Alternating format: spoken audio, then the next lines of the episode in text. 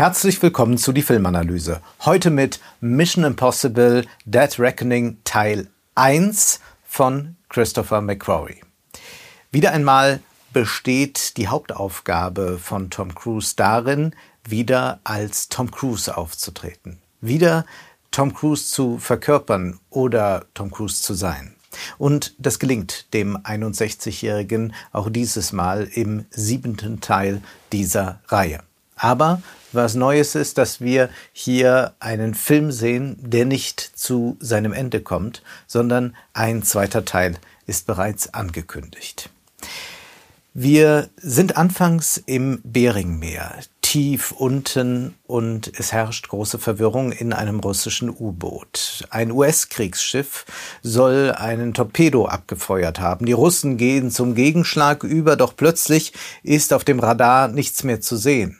Was ist da los? Das alles endet tödlich und wir merken gleich, den digitalen Bildern können wir nicht mehr vertrauen, sie sind nicht zuverlässig. Bald wird sich herausstellen, dass eine KI dahinter steckt, die zu einer, wie es heißt, Entität mit Bewusstsein geworden ist und damit als ultimative Waffe fungieren kann. Omnipräsent, unsichtbar und allen immer einen Schritt voraus. Die KI, die vom Militär entwickelt wurde und außer Kontrolle geraten ist, kann wieder eingehegt werden, wenn zwei Teile eines Schlüssels gefunden und ineinander gesteckt werden. Ethan Hunt wird mit dieser unmöglichen Mission betraut. Zweifellos ist die erste Reaktion auf die Idee, es gibt da zwei Hälften eines Schlüssels, vielleicht Spott, vielleicht Schmunzeln. Ein Film will etwas über eine übermächtige KI erzählen und kommt mit einem simplen Schlüssel daher. Nun, dieses Ding-Symbol zeigt, dass es darum geht, die Kontrolle über die KI zurückzugewinnen. Und ein Actionfilm lebt von der Konkretion des Abstrakten. Die filmischen Mittel können ganz simpel sein, um etwas Großes und Komplexes zu veranschaulichen. Denken wir beispielsweise an Francis Ford Coppolas Film Der Dialog. Da geht es eigentlich nur darum, dass ein Paar, das sich auf einem öffentlichen Platz befindet, abgehört wird und dann muss man diese Schnipsel, die man hat, so zusammenbauen, dass man erfährt, was da wirklich gesagt wird. Eigentlich eine Bastelarbeit, aber dieser Film steht natürlich für so viel mehr, für die Überwachung, für auch die Überwachung in digitalen Zeiten. Diese wird da schon antizipiert. Insofern sollten wir gar nicht so spöttisch auf diesen Schlüssel blicken, sondern diese Konkretion erst einmal sehr ernst nehmen. Der Film spielt an mehreren Orten, in Abu Dhabi, Rom, Venedig und ein Zug ist auf dem Weg nach Innsbruck, denn der Fortschritt scheint nicht aufgehalten werden zu können. Die Außenpolitik spielt dabei selbstredend eine Rolle, wenn man eine so mächtige Waffe hat. Und Außenpolitik, auch wenn es immer wieder diese äh, rhetorischen Bemäntelungen gibt von Moral, feministischer Außenpolitik, was auch immer, die Außenpolitik ist Interessenpolitik. Das zeigt dieser Film ganz deutlich. Und längst sind es nicht nur staatliche Akteure, die da am Werke sind, sondern der Gewaltmarkt lässt es auch zu, dass viele andere mitmischen. That Reckoning verteidigt keine hehre Mission. Es geht nicht um eine Ideologie des Westens, sondern es geht knallhart nur um Machtfragen. Wer kann an diese Entität gelangen und was würde das ausrichten? Dabei arbeitet dieser Actionfilm sehr gekonnt mit den Fragen danach, was ist eigentlich ein Gesicht, wie sehr können wir einem Gesicht vertrauen und wo ist das Gesicht selbst etwas Maskenhaftes.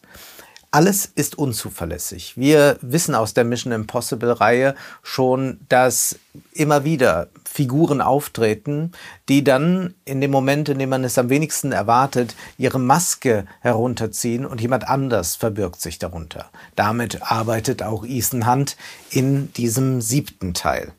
Und zugleich sind die digitalen Bilder auch manipulierbar so sehr, dass man permanent Verwirrung stiften kann, dass die Wahrheit abhanden kommt. Und doch hat der Film einen Drang, die Echtheit herzustellen. Und zwar über den Körper. Ein Brieföffner durchbohrt eine Hand brutal. Hart ist der Aufprall bei den kleineren und größeren Unfällen mit dem Auto in Rom. Fest ist der Griff von Ethan nach Grace, damit sie nicht fällt. Der Körper dient als eine Art Authentifizierung. Und das passt doch auch selbst gut zu den Produktionsbedingungen, unter denen ein solcher Film entsteht. Denn Tom Cruise legt ja nach wie vor, auch als 61er, Wert darauf, dass er die Action-Szenen selbst dreht, dass er sich nicht dubeln lässt bei den Stunts.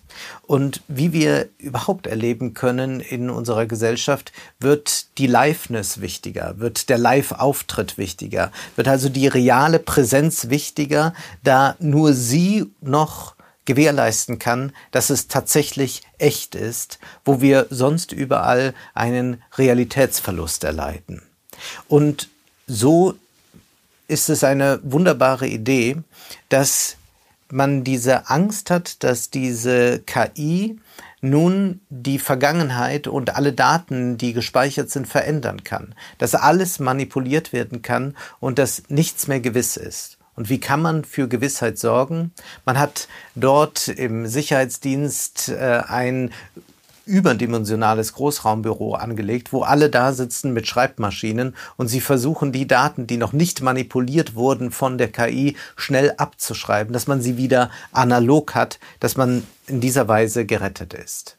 Das ist nicht einfach ein nostalgischer Kitsch, sondern wir sollten darüber nachdenken, dass das Digitale zwar zum einen sehr befreiend zu sein scheint, zum anderen aber, wo der Verweis auf das Analoge nicht mehr möglich ist, das äh, Digitale dann auch sehr unzuverlässig wird. Denken wir auch daran, dass viele, die in Kryptowährungen investieren, dann, wenn sie Geld gewonnen haben, dieses schnell in Gold stecken. Oder auch daran, dass richtige Bitcoin-Jünger nicht irgendwo auf dem Smartphone einfach ihr Wallet haben, sondern dass sie einen bestimmten Code haben, den sie irgendwo speichern müssen, wo ihn niemand findet. Und manche Bitcoin-Anhänger empfehlen sogar, ihn auf eine Metallplatte einzugravieren und ihn im Garten zu vergraben. Nur dort ist man dann sicher. Also auch da hat man das Analoge wieder, dass das digitale Geld schützen soll. Und einen letzten Aspekt, wenn wir hier vom Analogen, vom Aufeinanderprallen von Körper sprechen, sollten wir daran denken, dass die Pioniere äh, des Silicon Valley, nämlich Elon Musk und Mark Zuckerberg, nun vorhaben, sich in einem Faustkampf zu duellieren. Plötzlich zählen nicht mehr Algorithmen, zählt nicht mehr technischer Fortschritt, plötzlich zählt wieder die nackte Gewalt. Herausragend ist, wie der Film eine doppelte Scharade aufbaut am Flughafen von Abu Dhabi. Da muss einmal das Rätsel geknackt werden, wer ist wer, wo ist Ethan Hunt und wo sind die anderen, die ihn verfolgen und inwieweit kann man das manipulieren. Aber es gibt noch ein weiteres Rätsel, weil im Gepäckraum eine Bombe tickt und die hat ein Rätsel bereitgestellt, die Entität steckt dahinter und dieses Rätsel muss geknackt werden. Diese Flug Flughafenszene ist so großartig, so wunderbar kombiniert und so herrlich in den Dialogen angelegt, dass man sich fast denkt, ach, eigentlich hätte man diesen ganzen Film mal nur an diesem Flughafen spielen lassen können und es hätte vermutlich ausgereicht. Das liegt auch an einer neuen Figur, die auftaucht. Es ist die Diebin Grace, gespielt von Haley Atwell. Sie ist eine hervorragende Partnerin für Tom Cruise. Sie ist eine wunderbare Schauspielerin und ihre Rolle ist sehr charmant, sehr reizvoll angelegt. Eine Frauenfigur, wie wir sie seit längerem nicht im Actionkino erlebt haben. Und diese Figur ist deshalb so interessant, weil sie ohne Team arbeitet, ohne Staat. Sie ist eine Taschendiebin, ist zu klein gesagt, eine Unternehmerin ihrer selbst geworden, eine Multimillionärin im Bereich des Illegalen. Und sie versucht ganz auf eigene Faust ein luxuriöses Leben hinzubekommen. Aber aus dieser Illegalität kommt auch Ethan Hunt, wenn man bedenkt, dass er aus dem Gefängnis einst entlassen wurde, unter der Bedingung, dass er dem Staat treue Dienste leistet. Insofern treffen sich hier eigentlich zwei sehr ähnliche Figuren. Gewiss hat dieser Film auch Schwächen. Da gibt es eine Clubszene in Venedig und wenn wir diese vergleichen mit John Wick Teil 4, dann merken wir, wo die Qualitätsunterschiede liegen. Auch, dass da die Entität präsent ist, dass da ein bisschen mit Licht geflackert wird, sorgt wirklich nicht dafür, dass wir diese Präsenz der Entität als etwas Unheimliches wahrnehmen. Man hätte viel mehr damit arbeiten können, inwieweit die Entität schon die Wirklichkeit bedingt. Auch die Verfolgungsjagd in einem winzigen Fiat in Rom ist zwar humorvoll, aber doch lange nicht so rasant und spektakulär wie die aus Mission Impossible Fallout. Und auch was sich da in Österreichs Alpen tut und auf das Tom Cruise so unglaublich stolz ist, ist, wenn man hinschaut, dann gar nicht so bemerkenswert. Also dieser Sprung mit dem Motorrad von einer Klippe, mit einem Fallschirm. Man hat Ähnliches schon im Kino gesehen. Das ist nicht das, was diesen Film genial macht. Genial ist, was im Zug nach Innsbruck geschieht. Der Film verliert da nämlich eine Zeit fast den Protagonisten Ethan Hunt und wir verfolgen stattdessen Grace, wie sie mit einem fremden Gesicht eine Intrige spinnen soll. Es ist ein sehr reizvolles Spiel in dem rasenden Zug mit den Fragen, wer ist wer, äh, wie weit kann man gehen, dass man nicht auffällt. Es ist ein ganz klassischer Actionfilm, ohne dass so wahnsinnig viel passiert. Bis dann alles auf einen Abgrund zuläuft. Eine riesige Zugbrücke wird gesprengt und so droht dieser Zug in eine Schlucht hinabzufallen. Im letzten Moment fällt auch Ethan Hunt vom Himmel und jetzt ist die Frage, kann man die Lokomotive vom Zug lösen? Kann man verhindern, dass wirklich alle in diese Schlucht fallen müssen? Das ist eine unglaubliche Szene, wenn wir dann diesen Zug sehen, wie er langsamer wird, wie aber die Situation immer brenzliger wird, wie die Gefahr hinabzufallen sich immer weiter steigert. Das Tempo wird langsamer bei gleichzeitiger Beschleunigung. Das ist eigentlich das, was wir auch in Zeitlupen erleben können. Zum einen bremsen sie die Geschwindigkeit, zum anderen aber lassen sie uns die Geschwindigkeit voll auskosten. Und das sehen wir auch hier. Ein Waggon nach dem anderen rollt über den Abgrund. Ethan und Grace müssen versuchen, sich im letzten Augenblick immer wieder in den nächsten Waggon zu retten. Der technische Fortschritt, wird uns hier gesagt, ist er einmal ins Rollen gekommen, kann fast nicht mehr gestoppt werden. Und es ist ein Kraftakt, den es braucht, um nicht vollends ins Digitale zu fallen. Und wenn wir überlegen, was zeichnet eigentlich die Rolle von Ethan Hunt aus, durch die ganze Reihe hindurch, dann ist es doch immer das, dass er sich irgendwo festhält, an einem Hotel, an einer Klippe, wo auch immer, und jetzt auch hier mit diesen Waggons. Das Festhalten, das ist eigentlich das Grundthema von Mission Impossible. Und das Festhalten ist ja auch das, was uns so schwer fällt, dass wir nicht hinabgleiten, dass wir uns einmal festhalten, dass wir uns auf unsere Finger setzen, dass wir versuchen, nicht schon wieder weiter zu swipen, nicht noch weiter ins Digitale hinabzufallen. Also wir können hier schon sehr klar und sehr konkret sehen, inwieweit dieser Film mit uns zu tun hat, auch wenn wir nicht Ethan Hunt sind, so sind wir es in gewisser Weise tagtäglich doch da, wo auch wir uns festhalten, wo wir abzugleiten drohen. Selbst diejenigen, die den Film loben, betonen, dass der Plot Hanebüchen sei, denn letztlich ging es darum, spektakuläre Action-Szenen zu inszenieren und man braucht da gar nicht diesen Diskurs um eine übermächtige KI und rivalisierende Weltmächte. Und in der Tat ist es so, dass dieses Bedrohungsszenario recht simpel konstruiert ist und auch die geopolitische Gemengelage ist nicht allzu komplex. Wir lesen hier mit anderen Worten weder einen Artikel aus Nature, aus äh, Science oder aus Foreign Policy, aber dieses Wissen ist auch nicht das, was ein Film unbedingt transportieren kann. Falsch ist jedoch, die KI-Bedrohung und die Begehrlichkeiten der Staaten bilden nicht nur einen Rahmen, wie das gesagt wird, vielmehr können wir hier in den Action-Szenen die Fortführung dieses Themas beobachten, und zwar mit filmischen Mitteln. Wenn wir eine übermächtige KI hat, dann muss man versuchen, das konkret zu machen. Und das geht mit einem Zug vielleicht auf ideale Weise.